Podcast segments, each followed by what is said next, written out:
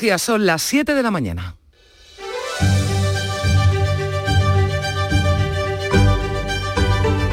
La mañana de Andalucía en Canal Sur Radio con Carmen Rodríguez Garzón. Llamamiento a la prudencia por la pandemia y al diálogo para acabar con la crispación. En su discurso de fin de año desde una taberna de Granada, el presidente de la Junta, Juanma Moreno, ha pedido a los andaluces que no bajemos la guardia, que aunque la vacunación funciona y nos permite afrontar la sexta ola con cierto optimismo, debemos mantener las medidas de protección. Moreno, que ya por la mañana descartaba restricciones más duras, pese a que ya hemos superado el millar de hospitalizados, comparaba la situación de otras olas de la pandemia con la actual. Nunca antes nuestro sistema sanitario se ha visto sometido a una tensión tan grande. Y podemos decir que hasta el momento nuestros hospitales están resistiendo bien la sexta ola. El nivel de ocupación en planta y en UCI se mantiene de momento en niveles que son asumibles. Fijaos, hace un año de cada 100 personas contagiadas había que ingresar a 10.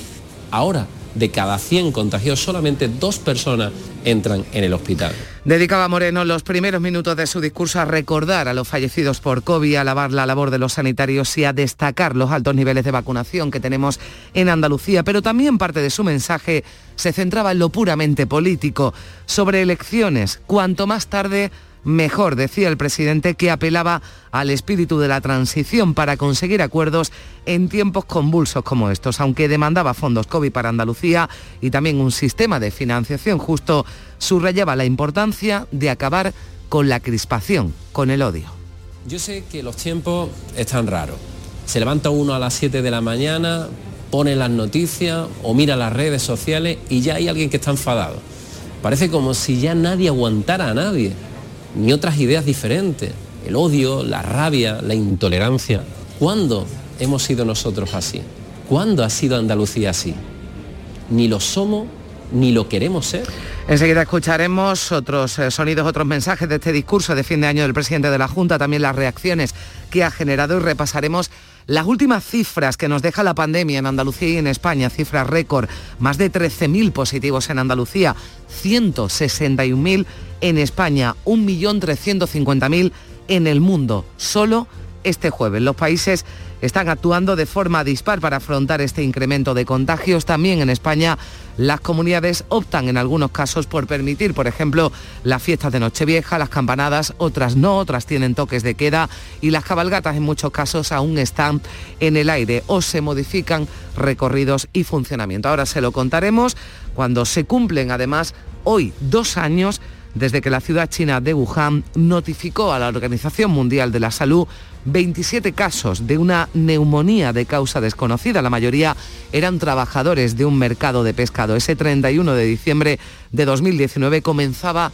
la pandemia que ha sacudido al mundo con una crisis sanitaria sin precedentes. Ha contagiado a 280 millones de personas y ha causado 5 millones y medio de muertes. Es viernes 31 de diciembre, último día del año 2021 que ya venimos anunciando, se presenta con temperaturas más propias de la primavera y con tiempo estable. Así vamos a despedir el año. Beatriz Galeano, ¿qué tal? Muy buenos días. Buenos días, pues sí, con cielos despejados hoy en Andalucía para terminar este 2021. Habrá brumas y bancos de niebla en el litoral. Las temperaturas mínimas no cambian, suben las máximas que van a llegar hoy a los 25 grados en Granada, 23 en Huelva, 22 será la máxima en Sevilla y 21 en Córdoba. Soplarán vientos de componente este flojos, levante en el estrecho que aumentará por la tarde.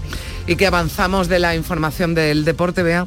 Pues hay ya más de 140 positivos por COVID en el fútbol profesional español que no van a impedir que la jornada de liga se celebre hoy viernes con el Valencia español, el resto se juega el domingo y el lunes. Y el Cádiz ha anulado las 300 localidades vendidas a la afición del Sevilla para el partido del lunes, recordemos, por esa reducción de los aforos en los estadios hasta un 75%. Por último, la Junta General de Accionistas del Málaga aprueba las cuentas y un presupuesto de 15 millones de euros para la temporada. A las 8 menos 5 ampliaremos esa información del deporte. Ahora 7 y 5 minutos le damos un, le echamos un primer vistazo a la prensa nacional y andaluza. Javier Moreno, ¿qué tal? Buenos días. ¿Qué tal, Carmen? Muy buenos días. La pandemia sigue siendo protagonismo, protagonista hoy en la prensa nacional y andaluza, pero se mete con mucha fuerza hoy los precios. Mira, en el mundo la inflación se desboca y resta 11.000 millones a las familias. En el diario El País, 24 millones de españoles han perdido poder adquisitivo en el último año. Luego daremos algunos más detalles sobre estas informaciones. Y cogiendo los diarios de la prensa andaluza, las portadas, Carmen, podemos hacer una retaíla hmm. sobre, las, sobre las cabalgatas. Mira, la cabalgata de los Reyes modifica su recorrido y no habrá caramelos ni juguetes. Eso, día, eso dice el día de, Córdoba. Si nos vamos al ideal de Jaén, la cabalgata de Reyes amplía su recorrido al bulevar. Tendrá 5 kilómetros, son dos más, y avanzará más rápido y con menos paradas para evitar aglomeraciones. Eso que decimos en, en Jaén. En Huelva Información, vuelven los caramelos mm. de los reyes. En fin, uno piensa, en unas cabalgatas sí, en otras no. Aquí la cabalgata... más, no hay caramelos, en la de Huelva sí. En la de Huelva sí, nada más y nada menos que 14.200 kilos desde 18 carrozas. Y en Ideal de Granada, pues se quedan con que los Reyes Magos van a ser tres trabajadores esenciales. Eh, cuando le demos el repaso completo a la prensa dentro de un ratito, te voy a hablar, ahora mismo lo dejo en intriga, de la portada del diario de Cádiz, que es una invitación muy sugerente a algo que va a ocurrir el, próximo año. Bueno, pues eh, lo dejamos para después, ya saben, en torno a las 7 y 20 y 22 minutos eh, repasaremos con más detalle la prensa de hoy, hoy aquí en la mañana de Andalucía, el tempranillo dedica sus primeros besos a la Audiencia Nacional y a su decisión de permitir este 31 de diciembre homenajes a etarras como Henry Parot. Tempranillo de la Audiencia Nacional. Que baje Dios y lo vea y después me cuente Dios que lo que me está contando tiene carga de razón. De los grandes asesinos del terrorismo, Parot es de los más sanguinarios. Cuanto pudo, asesinó y aún se quedó con las ganas de acabar con la nación. Ha salido de la cárcel, fue un suspiro la prisión y van a homenajearlo en Pamplona y Mondragón. ¿Qué tendrán donde tenemos los demás el corazón? Y la Audiencia Nacional, ¿cómo me lo explico yo? Nos dice que este homenaje es libertad de expresión. Que baje Dios y lo vea, a ver si lo entiende Dios.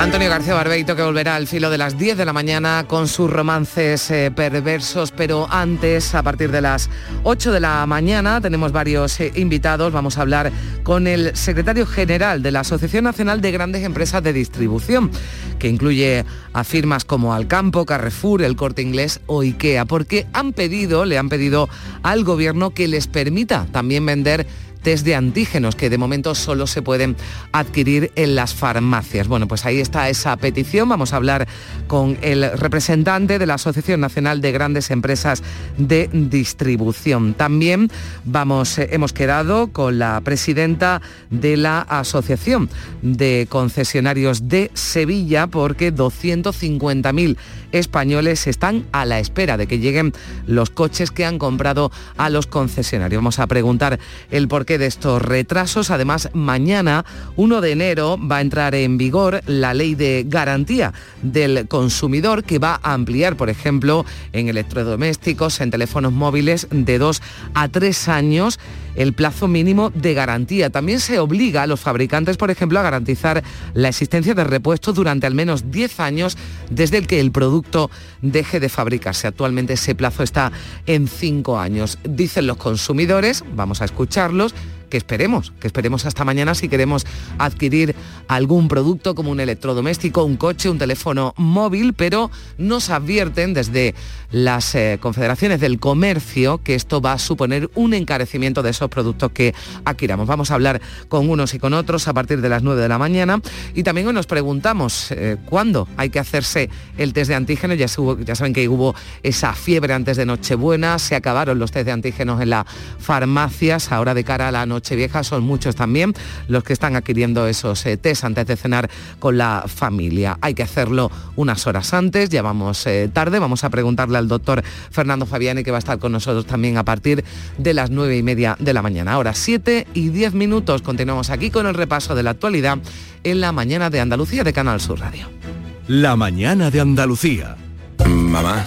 Eh, hemos pensado en pasar Nochevieja en casa de mis suegros y Año Nuevo aquí contigo. ¿Te importa? ¿A mí? ¿A la madre que te trajo al mundo? ¿A mí qué me va a importar? El 1 de enero os espero en casa. Anda, toma tu cupón extra de Navidad de la 11. En Navidad, qué bello es repartir. Cupón extra de Navidad de la 11. El 1 de enero, 75 premios de 400.000 euros y más de 910.000 cupones premiados. Compra ya tu cupón. 11. Juega responsablemente y solo si eres mayor de edad. Aquadeus, ahora más cerca de ti. Procedente del manantial Sierra Nevada. Un agua excepcional en sabor, de mineralización débil que nace en tu región. Aquadeus Sierra Nevada es ideal para hidratar a toda la familia. Y no olvides tirar tu botella al contenedor amarillo. Aquadeus, fuente de vida. Ahora también en Andalucía.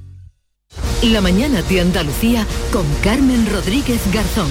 Canal Sur Radio. 7 y 11 minutos de la mañana, Juanma Moreno se ha dirigido la hacía anoche a los andaluces en su tercer mensaje de fin de año como presidente de la Junta. Lo hacía desde un establecimiento hostelero, la Taberna Granados, en el centro de Granada, que este 2022 cumplirá 100 años. Lo hacía desde allí en reconocimiento a uno de los sectores que con más dureza ha sufrido las consecuencias de la pandemia. El coronavirus y la crisis económica que ha generado han marcado el discurso del presidente en el que ha vuelto a pedir más financiación para Andalucía. Beatriz Galeano. Un virus que este año que acaba, recordaba el presidente, se ha cobrado la vida de más de 6.300 andaluces. A ellos les dedicaba estas palabras. El virus ha seguido causando sufrimiento y dolor también en este año que termina. Fíjense ustedes que más de 6.300 andaluces han muerto en 2021 por culpa del coronavirus. Pensamos en todas esas personas que estos días de Navidad echáis en falta a un padre, a una madre, a unos abuelos o a un hijo por culpa de la pandemia. Y se nos rompe el alma. En su discurso, el presidente de la Junta no eludió la situación que atraviesa el sistema sanitario público, aunque está sometido a una gran tensión. Los hospitales, decía Juanma Moreno, están resistiendo bien la sexta ola de la pandemia. Ha reclamado aumentar el ritmo de vacunación de los niños, también la tercera dosis para los adultos y ha insistido en pedir al Gobierno un esfuerzo extra para acelerar ese ritmo de vacunación. Reiteró su deseo de convocar las elecciones autonómicas lo más tarde posible y recordó al Gobierno la necesidad de que aumenten los fondos para poder hacer frente al coronavirus. Y todo sería un poquito más fácil si el Gobierno de España renovara el fondo COVID para 2022. Confío en que así sea. Igual que confío en que en 2022 nos traiga buenas noticias sobre la financiación autonómica. Andalucía debe recibir del Estado el mismo dinero que el resto de los españoles. Es lo justo. En ese discurso de fin de año defendió el presidente de la Junta la estabilidad de Andalucía, lo que a su juicio ha contribuido a alcanzar éxitos que antes solo se soñaban. Agradeció además la lealtad de su socio de gobierno. Pues eso decía el presidente en ese discurso de fin de año y ya se han producido también reacciones de todas las formaciones eh, políticas a este mensaje de Juanma Moreno, Javier Moreno. El socio de gobierno, precisamente, Ciudadanos, decía que ha sido todo un acierto que se haya grabado en un centro hostelero. La portavoz del grupo parlamentario, Teresa Pardo, valoraba así el discurso de este modo. Es un discurso realista, sensato y que abarca la responsabilidad y el compromiso de este gobierno de Ciudadanos y de PP con Andalucía y con los andaluces. Ahora más que nunca nos toca seguir estando a la altura de la responsabilidad que merece esta pandemia, porque no podemos olvidar ni bajar de la cabeza ni sacar del corazón a los más de 6.300 andaluces que perdieron la vida por el COVID. De esta salimos juntos.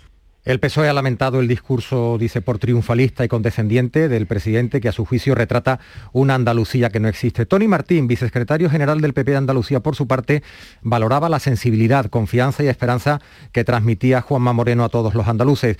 Desde Vox, su portavoz Manuel Gavira decía que la locución ha sido puro autobombo y propaganda y como decepcionante lo calificaba Unidas Podemos. Desde Adelante Andalucía, Teresa Rodríguez decía que el presidente no ha podido ser más inoportuno al elegir el escenario porque los hosteleros lo que esperan son ayudas reales y no vídeos ni fotos. Y pendientes un día más de la evolución de la pandemia, porque siguen creciendo, lo venimos contando los positivos y de qué manera la tasa de incidencia ya llega a los casi 1.100 casos por cada 100.000 habitantes y los hospitalizados son una treintena más en las últimas 24 horas. En Andalucía hay ya casi 1.100 personas hospitalizadas por coronavirus, 176 en las UCIs. Las hospitalizaciones superan, por tanto, el millar, la cifra que la Junta señaló como tope para tomar medidas de mayor alcance. Respecto a los contagios, la Consejería de Salud notificaba este jueves más de 13.300 positivos. Es el dato diario más alto de toda la pandemia. En España, la tasa de incidencia alcanza los 1.700 casos, con más de 160.000 contagios en la última jornada. El mundo ha registrado en las últimas horas 1.300.000 contagios por COVID, una cifra diaria no vista hasta ahora y que supera en un 40% al récord anterior. Son las cifras que ha ofrecido la Organización Mundial de la Salud. Ninguna capital andaluza va a celebrar las campanadas, aunque se mantienen los cotillones en discotecas y también salas privadas porque no hay restricciones ni de movilidad ni de horario. Eso sí, algunos locales han decidido reducir el aforo. Joan Zurita es el encargado de una discoteca de Sevilla. Ahora mismo estamos al 80% de la capacidad del 70% que hemos puesto a la venta. El aforo son 2.500 personas, pues estamos en 1.600, yo creo que estamos ahora mismo en 1.200, queremos llegar al 70% que hemos puesto a la venta, pero ahora mismo estamos en 1.200, 1.300 de lo que tenemos vendido. En Sevilla, al contrario que otras provincias de Andalucía, los empresarios del ocio nocturno se muestran optimistas ante el fin de año. Aseguran que apenas hay cancelaciones, aunque el aforo en los locales se ha limitado al 70-75% para garantizar las medidas sanitarias, como escuchábamos a este empresario. Otra cosa son las fiestas organizadas en haciendas y otros lugares. Muchos jóvenes se han quedado sin planes o prefieren renunciar a ellos. Eh, yo había comprado una entrada en una fiesta de Nochevieja, pero en los últimos días la situación sanitaria han decidido que, que, no era lo mejor realizarla y la han cancelado. Nos devuelven el dinero y tal. Yo tenía una entrada para una fiesta, pero hemos pensado que lo más sensato es no ir. Pues con todo esto, la facturación del ocio nocturno, estas fechas está muy por debajo del año pasado. En cuanto a las cabalgatas de Reyes, los ayuntamientos siguen adaptándolas a la nueva situación. Córdoba ya ha decidido que se celebrará, eso sí, con cambios. Pues sí, el ayuntamiento ha decidido que la cabalgata tanto de Córdoba como de las barriadas se celebren por grandes avenidas y sin tirar caramelos ni pequeños juguetes. Desde el consistorio se asegura que hasta el día 5 se está pendiente de la evolución de la pandemia, un anuncio que realizaba la delegada de promoción del ayuntamiento de Córdoba, Mariana Aguilar.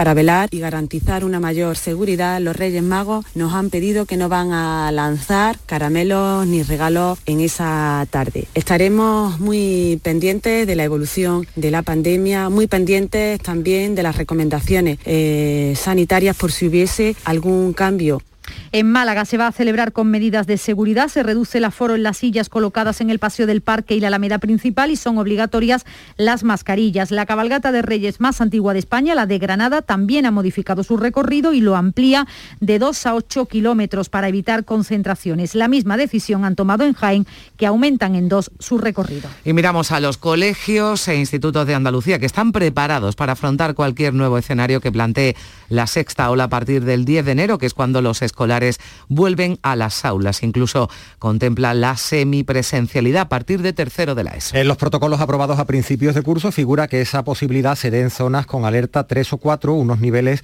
del semáforo COVID que por el momento no se alcanzan en Andalucía. En Canal Sur Radio, la viceconsejera de Educación, María de la Carmen Castillo, ha pedido tranquilidad a la familia. Se ha recordado que la presencialidad es fundamental y que en todo momento en los centros se siguen las instrucciones sanitarias y así se hará de plantearse un nuevo escenario pues mantendremos nuestras mascarillas como hasta ahora, nuestras entradas y salidas, y en los casos en que de producirse esos niveles de alerta fuera necesario, pues a partir de tercero de la ESO, conforme al modelo aprobado por cada centro, pasaremos a semipresencialidad de producirse esa situación, pero que esperemos que no.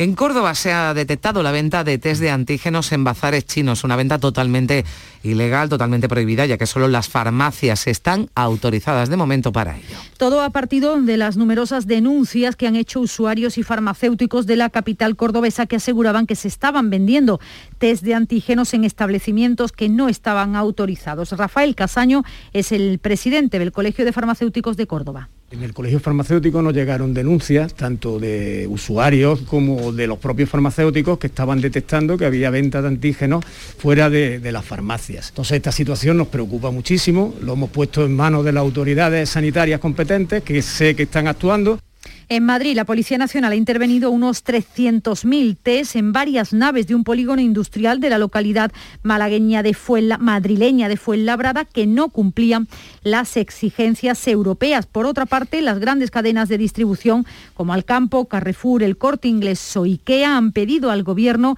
que les permitan vender también test de antígenos para facilitar así su distribución. Pues aunque, el, presidente, lo escuchábamos antes, eh, decía en su discurso, apostaba porque las elecciones andaluzas se celebraran lo más tarde posible, van a ser eso sí en 2022, pero aún como saben no tenemos fecha. Preguntado por este asunto, el consejero de Hacienda, Juan Bravo, sigue apostando por el mes de junio por esos comicios autonómicos. Propone esa fecha porque llevar la convocatoria después del verano, en octubre o en noviembre, apurando el límite, no permitiría a la Junta de Andalucía y a la comunidad contar con unos nuevos presupuestos hasta el año 2023. En todo caso, ha dicho, la prioridad del Gobierno y por mandato de los andaluces es agotar la legislatura que llegar a la fecha de octubre-noviembre nos llevaría a que ni siquiera en el 23 empezaríamos con presupuesto. Entonces, desde un punto de vista exclusivamente presupuestario, de la gestión de, de los fondos europeos y demás, nosotros, si usted me pregunta, yo diría como muy tarde en junio para que nos dé tiempo a presentar un presupuesto que en el 2023 tengamos el escenario abierto.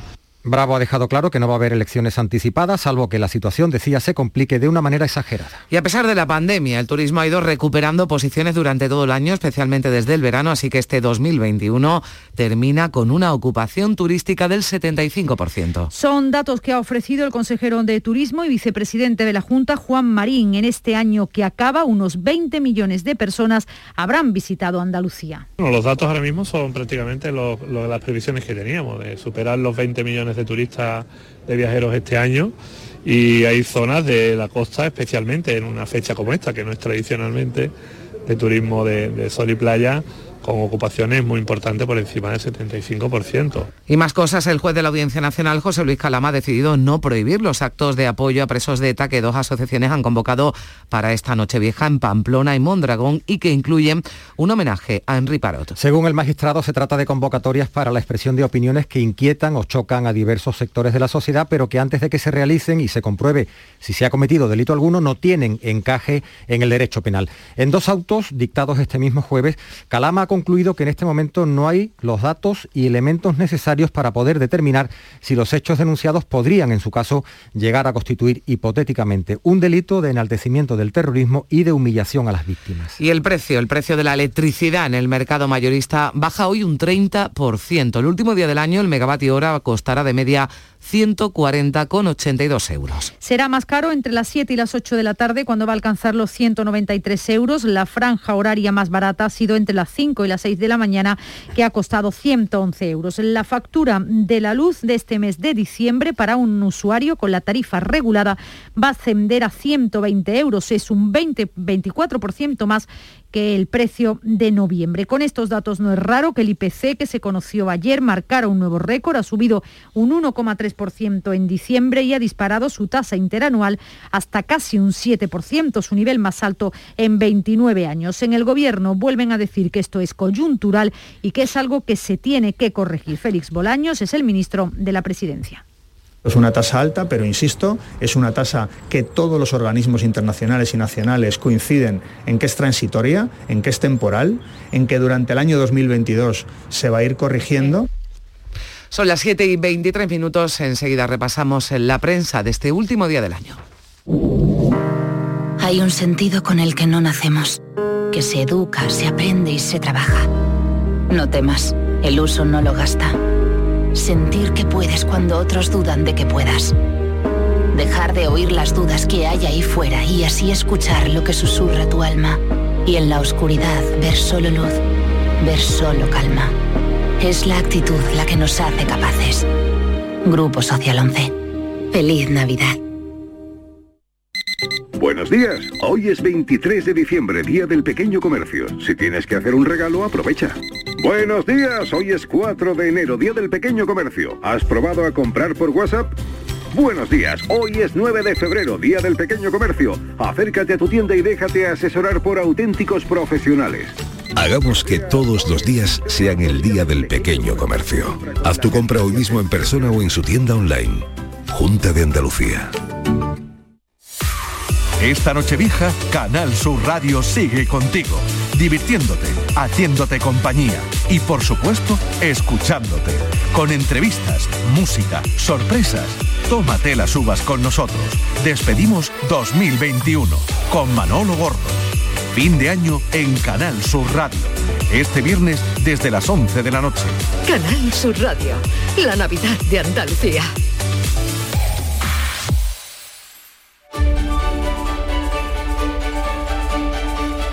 7.25 minutos. Eh, Javier, apuntábamos antes que la prensa nacional se repartía, ¿no? Repartía sus eh, portadas eh, con los precios, los precios disparados después de ese IPC que conocíamos ayer, el IPC de este 2021, el IPC de diciembre, y también, como no, con la evolución de la pandemia y de esa variante Omicron. Sí, Carmen, mira la frase del día que ha elegido hoy el diario El Mundo, es de Margaret Thatcher. La inflación es la madre del paro y la ladrona invisible de los que han ahorrado. Esa es la frase sobre este titular. La inflación se desboca y resta 11.000 millones a las familias. Diciembre registra un alza en los precios del 6,7%, es la mayor en 30 años. Eso dice el diario El Mundo. En el, en el país la interpretación de lo que conocíamos ayer de la subida del IPC es que 24 millones de españoles han perdido poder adquisitivo en el último año. Da la cuenta de ese 6,7%. Por cierto, otros titulares del diario El País, la patronal y, y parte del PP rechazan el no de casado a la reforma laboral. Y da cuenta también de una información, el número de extranjeros que abandona España alcanza la cifra más alta en ocho años, forzados a volver a casa por la pandemia, es lo que cuenta el diario El País. Y sobre la pandemia, en diario ABC, Omicron fuerza a acabar con los cribados masivos y a minimizar el rastreo de contactos. La Comisión de Salud Pública propone eliminar las cuarentenas en el ámbito educativo. En fin, mucha incertidumbre, pero lo que comentábamos hace un ratito, recuerdas en la redacción Mm. sobre los rastreadores, aquí está la información que, que cuenta hoy el diario, el Bueno, diario ABC. ya los rastreadores, eh, ¿no? Desde luego, eh, todo lo que está ocurriendo, el actual escenario de la pandemia ha hecho que cambie todo. También lo contábamos, ya se puede, por ejemplo, solicitar por el móvil una baja laboral. Se puede hacer en Andalucía desde este jueves. En los diarios andaluces, cabalgatas y también pandemia. Efectivamente, mira, en, en Ideal de Jaén, un peque cotillón para despedir 2021. ¿Por qué elijo esta noticia? Es una fotografía donde no digo que estén aglomerados, pero hay un montón de, de niños y de niñas, porque ayer música, baile y unas uvas adaptadas formaron parte de ese peque cotillón, una actividad dirigida a los niños celebrada en la Plaza de Santa María de Jaén. Eso por un lado. En el otro, la cabalgata de Reyes en Jaén amplía su recorrido al bulevar, tendrá 5 kilómetros y avanzará más rápido y con menos paradas para evitar aglomeraciones. En fin, me parece un poco, un poco contradictorio. En el Día de Córdoba, la cabalgata de los Reyes modifica su recorrido y no habrá caramelos ni juguetes. Y sí habrá juguetes y mucho. 14.200 kilos, dice Huelva Información, en la cabalgata de Huelva. Vuelven los caramelos de los Reyes. Por cierto, Carmen, el rocío roza el lleno para recibir el nuevo año. Aumenta la demanda de alojamiento entre las familias. Nos lo contaba ayer la concejala del Rocío del Ayuntamiento de, de Almonte, ¿no? Que se recuperaba esa imagen del Rocío de antes de la pandemia, con ese número de, de personas que eran habituales para dar la bienvenida al año. Efectivamente, también sobre cabalgata, pero de otro tenor, en Ideal de Granada, los Reyes Magos, tres trabajadores esenciales, sus majestades serán este año un cuidador, un frutero y un sanitario. Y recuerda, por cierto, antes de que Mm. se me olvide, Ideal y todos los rotativos de hoy, que mañana no hay prensa escrita, mañana no hay prensa de papel. Es uno de los pocos días en en los que los kioscos. periódicos descansan Los compañeros también derecho a, descansar. En Ideal de, de Almería, la vacunación hunde la hospitalización por COVID al 0,8% de los contagios. Y también da cuenta Ideal de Almería de que las rebajas Almería y Murcia hacen frente común por el agua también y las rebajas se cuelan en plenas navidades. Los comercios lanzan antes de fin de año sus ofertas. Pues eh, son los eh, titulares más destacados. Teníamos pendiente, Javier, que nos contara que llevaba el diario de Cádiz a su portada, desde luego. Es que mira la portada como es. Mira la fotografía Bueno, para una un- noche de, de Hay fin unos de año. langostinos ahí, bueno, que tienen una- Preciosa, preciosa la, la imagen de portada de Diario de Cádiz con la que despedimos este resumen de la prensa. Es una camarera de un restaurante, creo que conocido por muchos, de Casa Bigote, de Sanlúcar de, de Barrameda, con una bandeja de langostinos en la playa de, de Bajo Guía. El titular de la información es este. Vuelta al mundo de la cocina de Sanlúcar. Ya recordamos porque además hay dos acontecimientos el próximo año muy importantes en esta ciudad, en la desembocadura del, del Guadalquivir. La capital española de la gastronomía más rica celebra 2022 coincidiendo con los 500 años de la primera circunnavegación. Así que, como decíamos hace un ratito, Carmen, es una verdadera invitación. Hay muchos motivos en siempre, pero en este caso en 2022 de, darse una vuelta por Sanlúcar de por Sí, déjame, déjame que recuerde además eh, que de todas formas la hostelería en Sanlúcar está de luto porque ha muerto por COVID Balvino Izquierdo de Casa Balbino, uno de los referentes gastronómicos de Sanlúcar que bueno, pues elevó a producto estrella, ¿no? La tortilla de, camarones y precisamente desde Casa Bigote y desde otros sitios emblemáticos de Sanlúcar lo recordaban en el día de ayer. Después también lo recordaremos aquí en la mañana de, de Andalucía. Gracias Javier. Llegamos así a las siete y media de la mañana.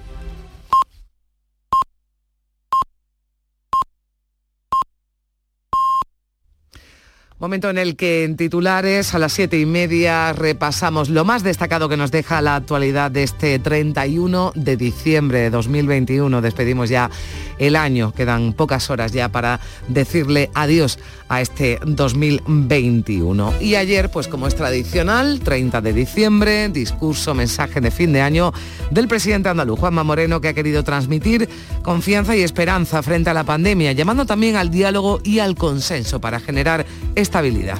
Desde una taberna de Granada en apoyo al castigado sector hostelero ha pedido al Gobierno central que renueve el fondo COVID en 2022 y ha expresado su deseo de celebrar elecciones lo más tarde posible. Acaba el año con los datos más altos de la pandemia, 13.000 contagios en Andalucía y una tasa de 1.098. Los ingresados superan el millar y han muerto otras seis personas. Pese a las cifras de récord, la incidencia es casi un 50% menor que la media española y la Junta no plantea más restricciones de momento. Máximos también en España con 161.000 positivos notificados. La incidencia escala 267 puntos en un solo día hasta los 1.775.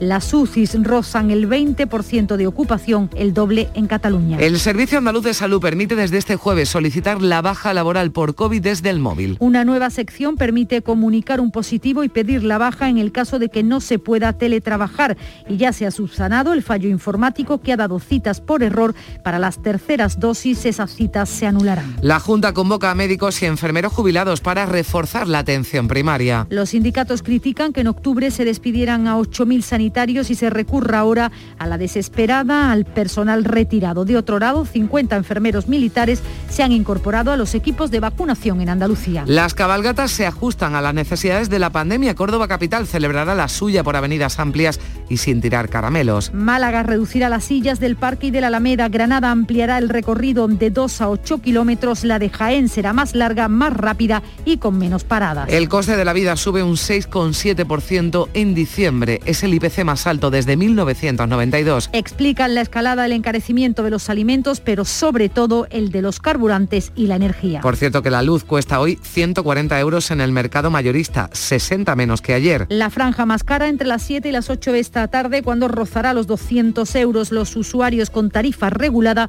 pagarán 119 euros de media en diciembre, un 24% más que el mes anterior. Pedro Sánchez pasará la Nochevieja junto a su familia en Doñana. En el Palacio de las Marismillas, residencia habitual de vacaciones de los presidentes del gobierno, se reincorporará a su despacho de la Moncloa el martes. Una de las caras más amargas de este 2021 que despedimos, 43 mujeres han sido asesinadas por sus parejas o exparejas. Y seis niños han muerto a manos de sus padres víctimas de la violencia vicaria, la que se ejerce para hacer daño a la madre. 30 menores se han quedado huérfanos. Y diremos adiós al 2021 con temperaturas primaverales en las ocho provincias. Con 24 grados de máxima en Granada, 23 en Huelva, 22 en Sevilla y Jaén, 21 será la máxima en Almería, Cádiz y Córdoba, 20 grados en Málaga. Son las 7 y 33 minutos. Las claves económicas con Paco Bocero. Hoy Paco Vocero, que cada día nos trae las claves económicas de la jornada, nos va a hacer un resumen de lo que ha dado de sí el año este 2021 en materia económica. Paco, ¿qué tal? Buenos días. Buenos días, Carmen. Pues sí, se va un año más, aquí estamos a 31 de diciembre, despidiendo un ejercicio que en lo económico será recordado, aunque suena paradoja, para olvidarlo. Un 2021 que comenzaba con muchas expectativas globales bajo el mantra del gran reinicio, sobre el que el Foro Económico Mundial, citado anualmente en la localidad suiza de Davos, quería proponer una serie de propuestas para reconstruir la economía de manera sostenible en todo el planeta tras la pandemia.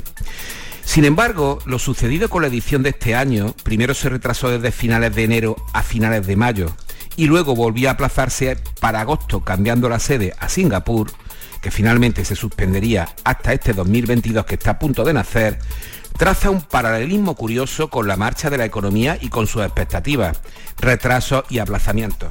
Porque 2021 ha sido un año caído de más a menos, en general y para nuestra economía. De un primer semestre esperanzador, con un buen impulso en primavera y hasta verano, la aparición en escena de la inflación, con los problemas de oferta frente a una fuerte demanda y los cuellos de botella en las caderas de suministro, recordemos el episodio en marzo del carguero Ibergiven bloqueando el canal de Suez, se pasó a un segundo en el que se empezaron a reducir las expectativas, mientras las sucesivas olas del COVID seguían ahí amenazantes, hasta que llegó Omicron en noviembre y acabó de rematarla. En nuestro caso, además, la gran esperanza que estaba depositada en los fondos europeos, como así esperaba el Gobierno, que incluso llegó a anunciar un crecimiento del 9,8 para este año, según su llegada y aplicación, se desvaneció completamente a partir de septiembre. Entonces, el INE dejó el cuadro macroeconómico de los presupuestos en papel mojado y a partir de ahí llegaron en cascada las revisiones a la baja que, como hemos ido contando puntualmente en estas claves, se convirtieron en acompañantes habituales del resumen de cada semana.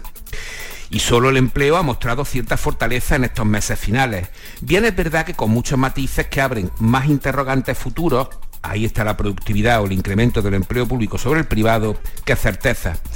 Pero miremos ya 2022, porque como dice el viejo dicho, no tiene sentido llorar sobre la leche derramada.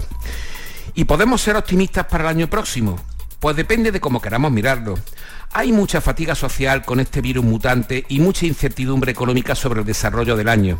No se trata ya de mirar a las previsiones económicas habituales de las instituciones, sino del devenir más próximo en un escenario en el que hay puestas muchas esperanzas que curiosamente se invierten respecto a este. Por ejemplo, preguntémonos, ¿se podrá controlar la inflación y los precios de la energía? ¿Qué hará el Banco Central Europeo con los tipos de interés? ¿Comenzarán los fondos europeos a llegar a la economía española para iniciar la recuperación y transformación que realmente se espera? ¿Servirán las reformas para ir reconduciendo nuestros problemas estructurales que son muchos y requieren tiempo?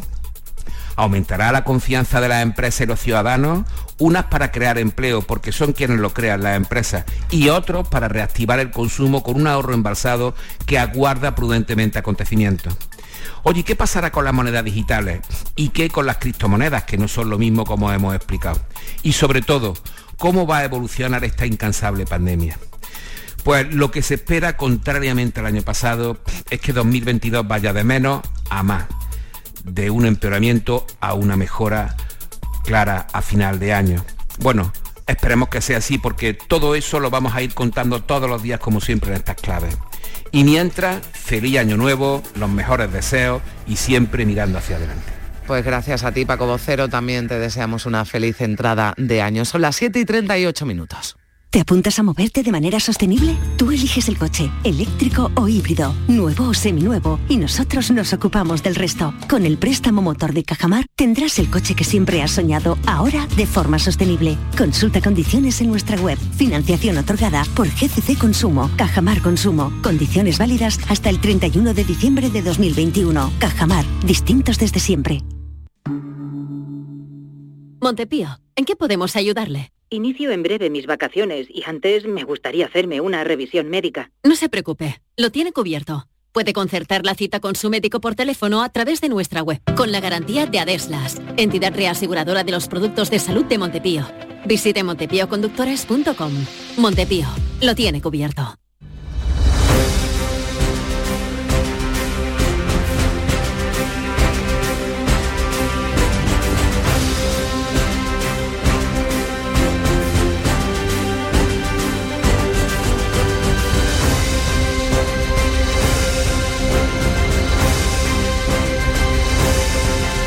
La mañana de Andalucía en Canal Sur Radio con Carmen Rodríguez Garzón.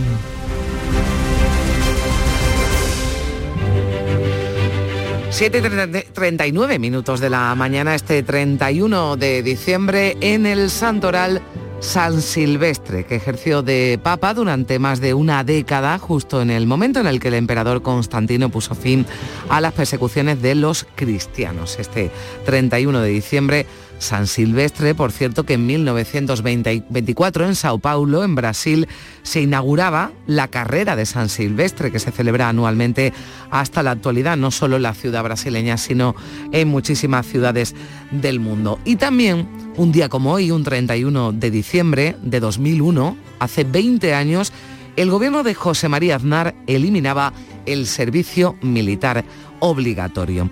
Y mañana, será una efeméride también que ha cambiado nuestras vidas. Se cumplen 20 años, mañana 1 de enero, de la llegada del euro. En 2002 se puso en circulación en 12 de los 15 países que conformaban la Unión Europea. Hoy ya hay una generación de españoles que no han visto nunca una peseta, Beatriz Galeano para 340 millones de europeos de 19 países es su moneda. El euro acabó con las divisas nacionales hace ya 20 años. ¿Papá, has sacado euro? Claro, hija, porque el euro... Los García nos lo explicaron con detalle y hasta nos tuvieron que describir varias veces cómo eran sus monedas y billetes. Tenemos ocho monedas de euro, cuyos valores son el 1 de enero de 2002 el euro desbancó a la peseta y estas fueron las primeras reacciones. Seguro que usted también las tuvo. Claro que lo cree, yo creo que todo el mundo lo cree. Sobre todo lo notas en las cosas pequeñitas que cuestan muchísimo más dinero creo que costaban antes. Todo es más caro, esa fue la impresión general de ese enero de 2002. Decían los economistas que 20 años es lo que se tarda en olvidar una moneda y algunos lo han conseguido. Al principio siempre se traducía a peseta, siempre. Era, vamos, cualquier cantidad era pasar la peseta, ya no, ya se trabaja con euros y ya está, ya la peseta pasó a la historia. Otros no tanto. Sí, no siempre, pero... ¿Todavía sí? Sí, todavía sí. Pero lo que es seguro es que muchos de ustedes se identifican con estas palabras. Incluso cuando le hago comparaciones a mi hija, que ella no ha vivido la peseta, entonces cuando se lo hago, cuando digo, pues mi madre me daba a mí 500 pesetas y usted la necesita, y siempre la contestación que me dice, será tu tiempo más. A mí no me hables en peseta que yo ya no quiero saber nada de la peseta. Para muchos nuestro primer sueldo fue en pesetas, nuestro regalo de bodas o los primeros ahorros. Por más que han pasado 20 años, la peseta no se olvida. Mi peseta, mi peseta, ¿qué le pasó a mi peseta?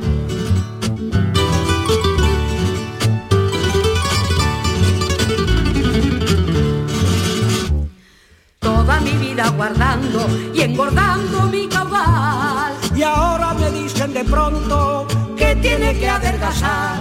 Mi peseta, mi peseta. Pues 20 años eh, mañana ya de la llegada del euro y cuando dijimos ya también adiós a la peseta.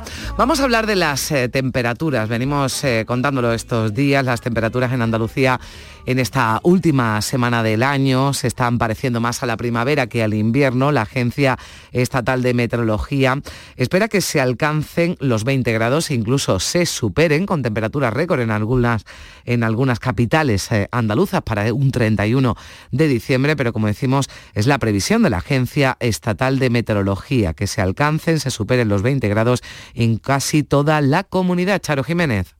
Llama la atención la provincia de Granada, donde el termómetro se acercará este viernes a los 25 grados. También Jaén con 22, 21 en Almería, Córdoba, Málaga y Sevilla y 20 en Cádiz y Huelva. Desde la Agencia Estatal de Meteorología apuntan a que una masa de aire extremadamente cálida es la responsable de estas temperaturas, la que los expertos consideran las más altas de los últimos 20 años en nuestro país. Nos lo ha explicado el jefe territorial de la Agencia Estatal de Meteorología en Andalucía, Luis Fernando López Cotín. Se esperan temperaturas que en las horas centrales del día de pues ronden o superen incluso los 20 grados y la madrugada, o sea, lo que es la, noche vieja, pues con valores eh, en la mayoría de los sitios superiores a los 10 grados. Son, son temperaturas sí muy superiores a la fecha a lo que se suele dar habitualmente. La Nochevieja y el Año Nuevo llegarán con mucho sol en casi todo el país, salvo en las cuencas del Duero y del Ebro. Por ejemplo, en Bilbao y en Pontevedra se llegará a los 22 grados. En las Canarias se superarán los 25. Aquí en Andalucía esta será la tendencia de los próximos días, incluso el Día de Reyes. Además, no se descartan lluvias. La primera semana del, mes de enero pues parece que se mantiene el tiempo estable, por lo tanto no, no se esperan precipitaciones y más allá pues esperemos que efectivamente vuelvan a producirse, ¿no? Hemos tenido un alivio, ¿no? Las precipitaciones que se han producido sobre todo en, la, en las provincias occidentales andaluzas y esperemos porque que el invierno pues vaya, corrija el déficit de precipitaciones tan acusado que tuvimos en, en, otoño. Este 2021 ha estado marcado por un incremento de los fenómenos meteorológicos. Recuerden el pasado enero la tormenta Filomena y el récord de temperatura máxima que se alcanzó en Montoro con 47,4 grados centígrados. Terminamos el año con temperaturas primaverales que nos proporciona un atípico anticiclón subtropical africano, aunque afecta a toda la geografía española. También destaca Málaga, donde se están registrando temperaturas, lo llevan haciendo varios días, por encima de los 22 eh, grados. Una anomalía térmica que es excepcional y que se puede producir cada varias décadas, como nos cuenta el catedrático de Geografía Física de la Universidad de Málaga, José Damián Ruiz Sinoga cuando estamos hablando de un fenómeno meteorológico de una de, una impronta digamos global mundial no aquí estamos estamos hablando de, un anticiclón lo mismo que hablamos en, verano que bien que nos padecemos sobre todo nosotros en el sur por el tema de las sequías, ¿no? Con el anticiclón de las Azores que nos bloquea los vientos teóricos de, los vientos del oeste, ¿no? Pues aquí estamos hablando igual de una incidencia a nivel global. Pues así se presenta este último día del año en lo meteorológico, pero también escuchen estos consejos que les vamos a dar o que les vamos a recordar. Evitar la comida en gran cantidad, el alcohol en exceso, los picantes, son algunos consejos que nos pueden venir muy bien a todos para evitar que esta cena, esta próxima cena del 31 de diciembre, se nos atragante. Miguel Vallecillo.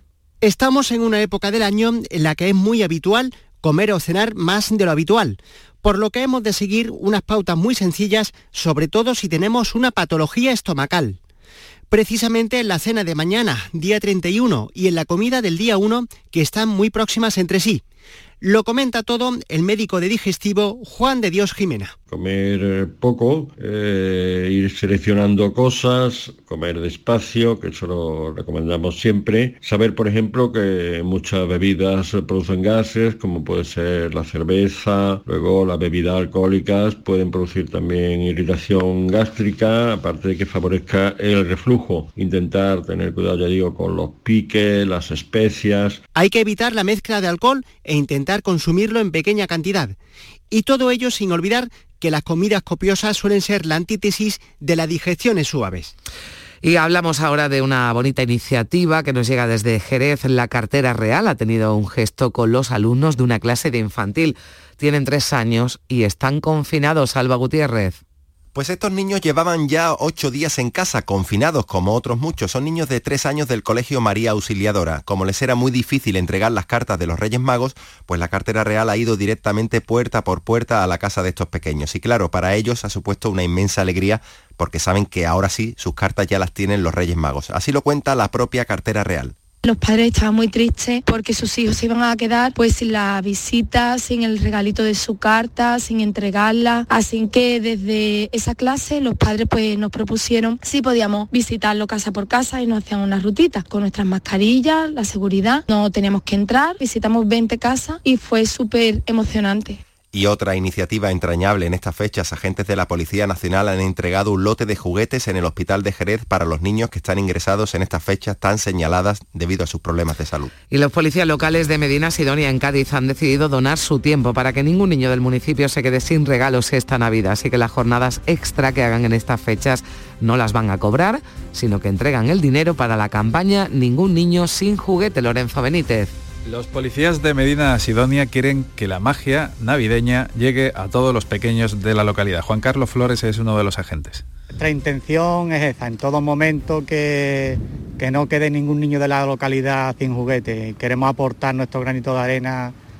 para todos los niños. Los servicios extraordinarios se multiplican en estas fechas para garantizar la seguridad tanto de locales como visitantes. El jefe de la Policía Municipal, Antonio Ortega. Vamos a proteger a la ciudadanía, vamos a, a proteger también a nuestros visitantes, que son muchísimos en Navidad, y vamos a devolverle al pueblo lo que en realidad nos paga por hacer un trabajo, se lo devolvemos para gratificar y para estos niños, para que no tengan, eh, no se queden sin juguete durante la Navidad. Toda la plantilla se ha volcado y participan un total de 15 policías.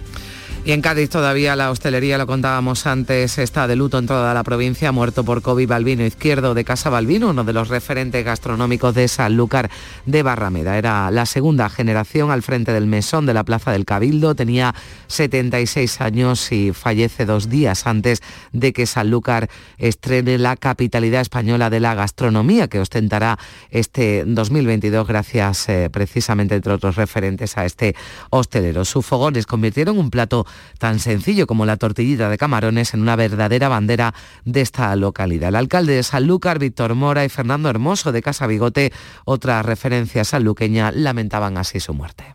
Él junto con toda su familia pues han hecho grande esa casa como es Casa Balbino, una parte fundamental de que hoy en día Sanlúcar sea reconocido como capital española de la gastronomía. Balbino, un referente de nuestra profesión, una buena persona que todos lo sentimos, toda la familia Bigote lo estamos sintiendo mucho. Las condolencias han llegado desde otras instituciones como las asociaciones de hostelería, también de la Junta de Andalucía. El vicepresidente y consejero de Turismo, el sanluqueño Juan Marín, ha calificado a Balbino como un auténtico templo de la buena cocina. 8 menos 10 minutos. Frutos secos Reyes, mucho más que pipas. Disfruta con nuestra deliciosa variedad de frutos secos, snacks y golosinas en los más de 35.000 puntos de venta que tenemos en Andalucía o en frutosecorreyes.es. Ah, y ahora con tu pedido a partir de 20 euros, te los llevamos a casa gratis. Frutos secos Reyes, tus frutos secos de siempre. ¿Cómo va la Navidad? ¿Tuviste suerte en el sorteo del día 22 o ya solo piensan en el niño? Ah, que tu mente está puesta en la llegada del nuevo año. Pues prepárate para la Nochevieja, porque en Canal Sur Mediodía te vamos a sorprender con muchas buenas ideas y consejos para este fin de año y para que disfrutes de Andalucía. Canal Sur Mediodía, desde las 12 con Antonio Catón. Canal Sur Radio, la Navidad de Andalucía. La mañana de Andalucía. Faltan nueve minutos para que lleguemos a las 8 de la mañana. El zoo de Jerez está de enhorabuena tras el nacimiento gemelar de una pareja de titíes cabeza de algodón. Se trata de uno de los monos más pequeños del mundo. Su especie está en peligro crítico de extinción. Pablo Cosano.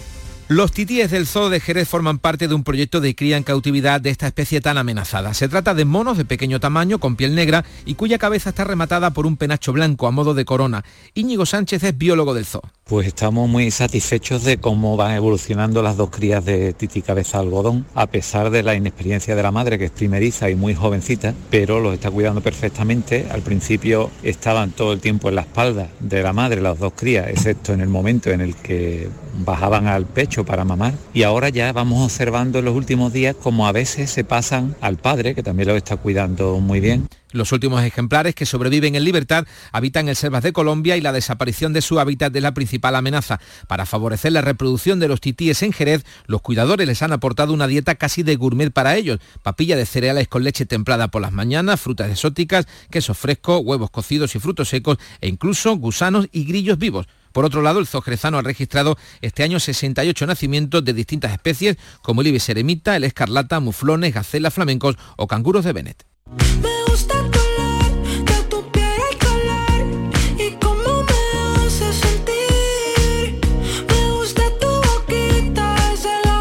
Ya sabemos cuáles son los artistas más escuchados de este 2021 en Spotify. Este que escuchan, Raúl Alejandro, es el más escuchado este año en España. Bad Bunny se ha convertido en el artista más escuchado en el mundo por segundo año consecutivo a nivel global. Aquí en España, Raúl Alejandro, después Bad Bunny, ese top 5 lo completan por orden de ranking Mike Towers, J Balvin y Anuel. Estos son los artistas que nos deja Spotify, que nos deja esa plataforma musical, los artistas más escuchados de este 2021. Y vamos con el Canca, que anunció hace unos días que se va a tomar un año sabático, pero antes el artista malagueño nos regala estos eh, peculiares propósitos de Año Nuevo. Tendré que empezar a fumar y ganar unos kilitos, cuidarme menos, salir más. Voy a empezar ahora mismo, quiero gastarme mucho más en cosas que no necesito y voy a dejar de ir ya a los martes de fubito. Ay, qué aburrida es la perfección. Me gusta más navegar cuando llueve.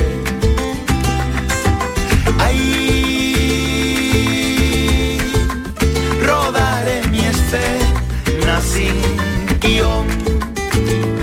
Hagamos por una vez lo que no se debe.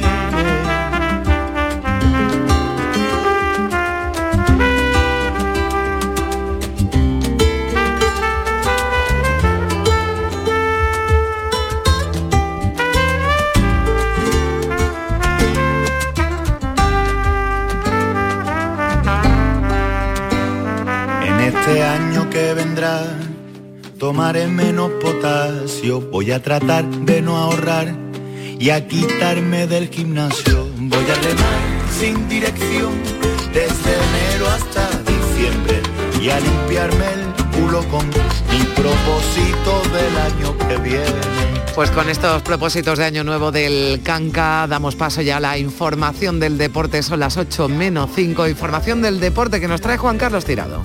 2021 se despide con fútbol. Para hoy están programados un partido en primera, el Valencia Español, y tres encuentros en segunda, Oviedo Ponferradina, Burgos Amorebieta y Eibar Real Sociedad B. Y es que a pesar de las numerosas bajas que presentan todos los equipos como consecuencia de los positivos por COVID, el fútbol español no se va a detener tal y como ha confirmado Javier Tebas. Para el presidente de la patronal, los equipos tienen jugadores suficientes para afrontar los distintos partidos y para ello se aferra a la normativa. Jesús Márquez. Dicha normativa fija en 13 el mínimo de futbolistas que deben estar disponibles, contando los del primer equipo y los de los equipos filiales. Uno de estos 13 jugadores además debe ser portero y al menos debe haber 5 futbolistas de la primera plantilla en la lista y sobre el terreno de juego durante los 90 minutos del encuentro. Por este motivo, la liga no contempla la suspensión de ningún partido, de ahí que pese a que el número de positivos en los equipos de primera y segunda supere ya los 200, el organismo que preside Javier Tebas no contempla en estos momentos suspensión alguna. Recordemos que la jornada arranca este viernes en la máxima categoría con el Valencia Español en Mestalla, mientras que en la categoría de plata se van a disputar tres encuentros, Oviedo Ponferradina, Burgos Amorebieta y el Eibar Real Sociedad B.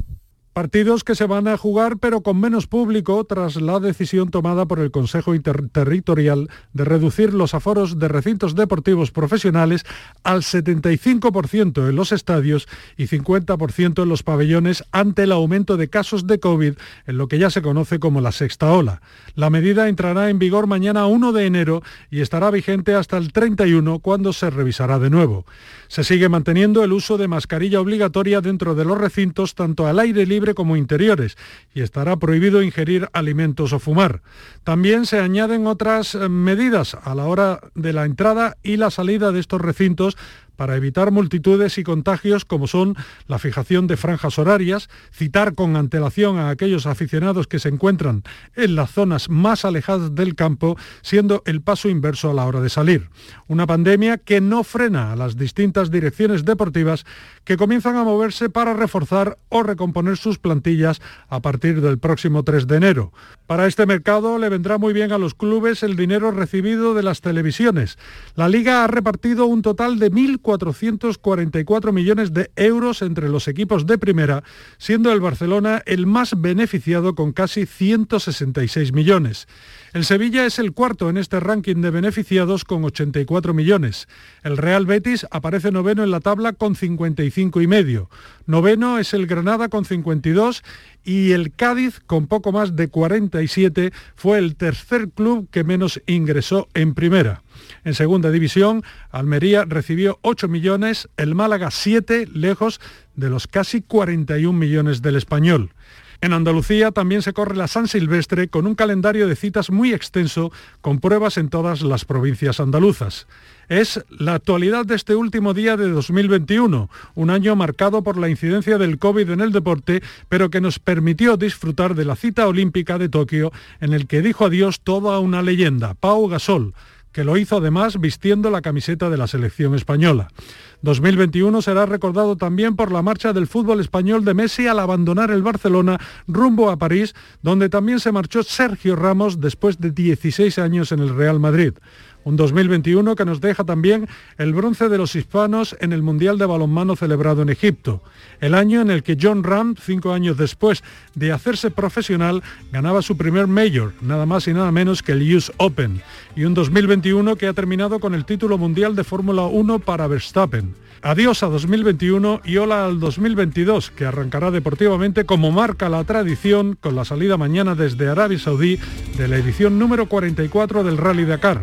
Serán 12 etapas en las que la arena tendrá muchísimo protagonismo y donde Carlos Sainz iniciará su decimoquinta participación en busca de su cuarto título. Y ojo, que lo va a intentar con un coche 100% eléctrico.